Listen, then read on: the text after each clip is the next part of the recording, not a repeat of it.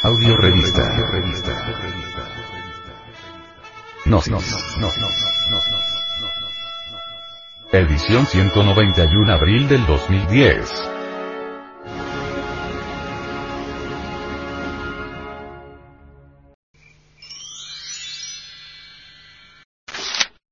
Autoconocimiento. Disciplina y comprensión. Los maestros de escuelas, colegios y universidades le dan muchísima importancia a la disciplina y nosotros debemos estudiarla detenidamente. Todos los que hemos pasado por escuelas, colegios, universidades, etc. Sabemos muy bien lo que son las disciplinas, reglas, férulas, regaños, etcétera, etcétera, etcétera. Disciplina es eso que se llama cultivo de la resistencia.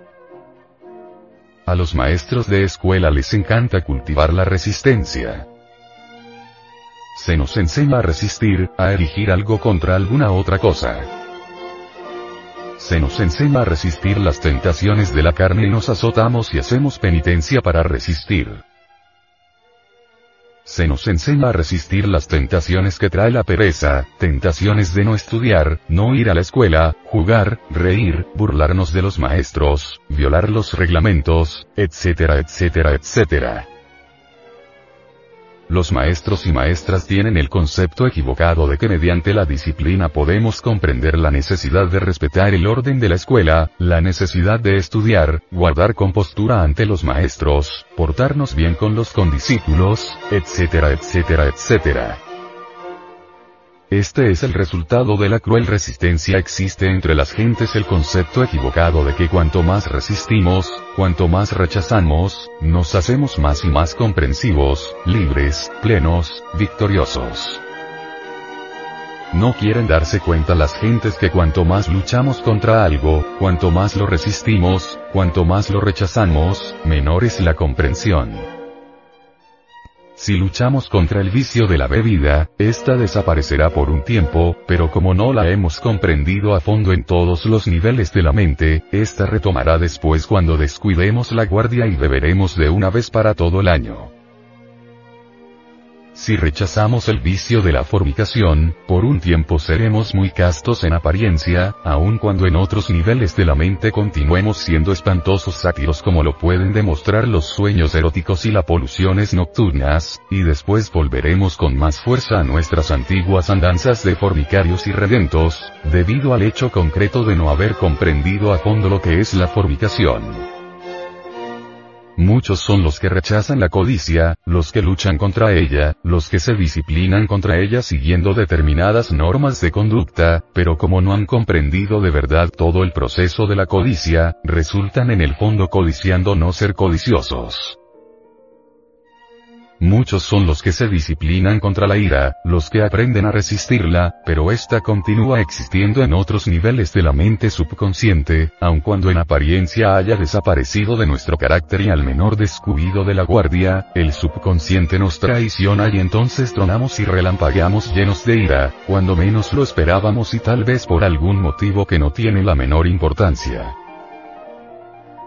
Muchos son los que se disciplinan contra los celos y al fin creen firmemente que ya los extinguieron pero como no los comprendieron es claro que estos aparecen nuevamente en escena precisamente cuando ya los creíamos bien muertos. Solo con plena ausencia de disciplinas, solo en libertad auténtica, surge en la mente, la llamarada ardiente de la comprensión.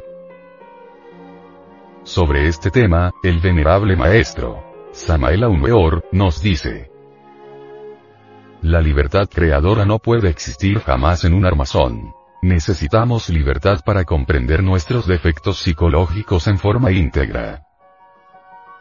Necesitamos con urgencia derribar muros y romper grilletes de acero, para ser libres. Tenemos que experimentar por sí mismos todo aquello que nuestros maestros en la escuela y nuestros padres nos han dicho que es bueno y útil. No basta aprender de memoria e imitar. Necesitamos comprender. Todo el esfuerzo de los maestros y maestras debe dirigirse a la conciencia de los alumnos. Deben esforzarse porque ellos entren en el camino de la comprensión.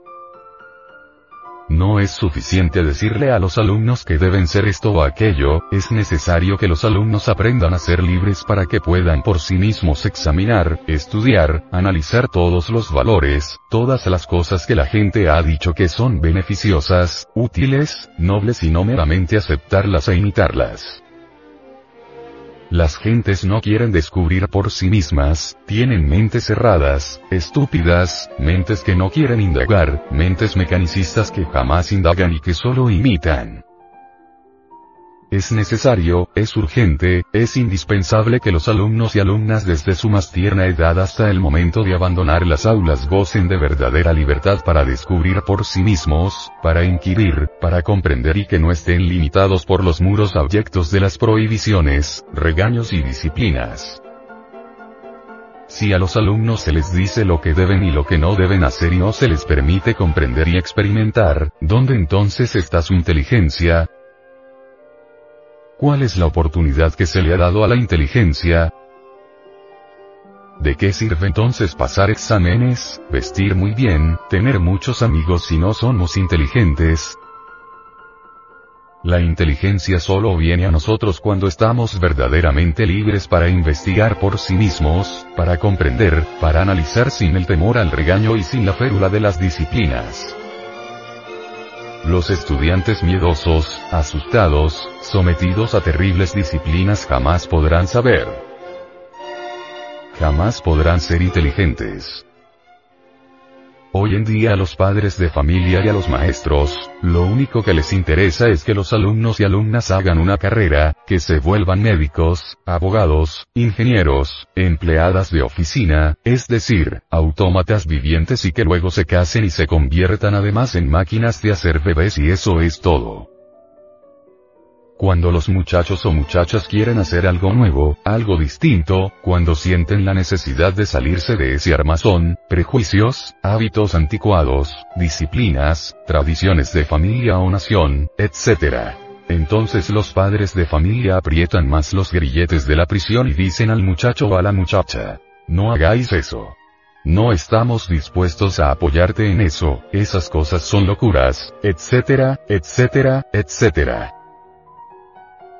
Total, el muchacho o la muchacha está formalmente preso dentro de la cárcel de las disciplinas, tradiciones, costumbres anticuadas, ideas decrépitas, etc. La educación fundamental enseña a conciliar el orden con la libertad.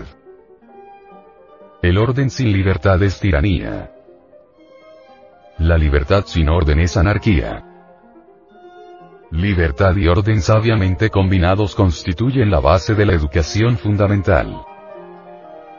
Los estudiantes deben gozar de perfecta libertad para averiguar por sí mismos, para inquirir, para descubrir lo que realmente, lo que de cierto son en sí mismos y aquello que pueden hacer en la vida.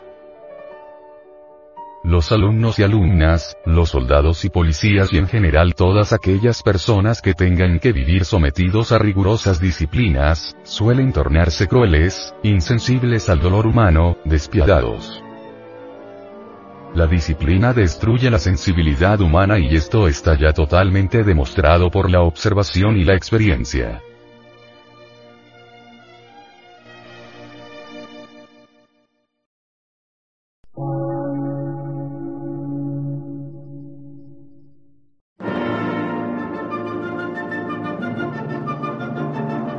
Emisora, gnóstica, transmundial. Por una nueva civilización y una nueva cultura, sobre la faz de la Tierra.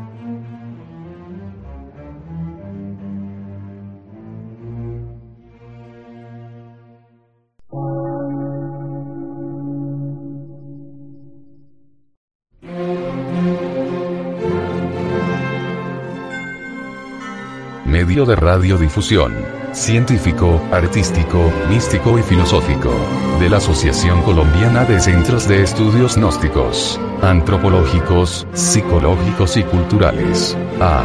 C.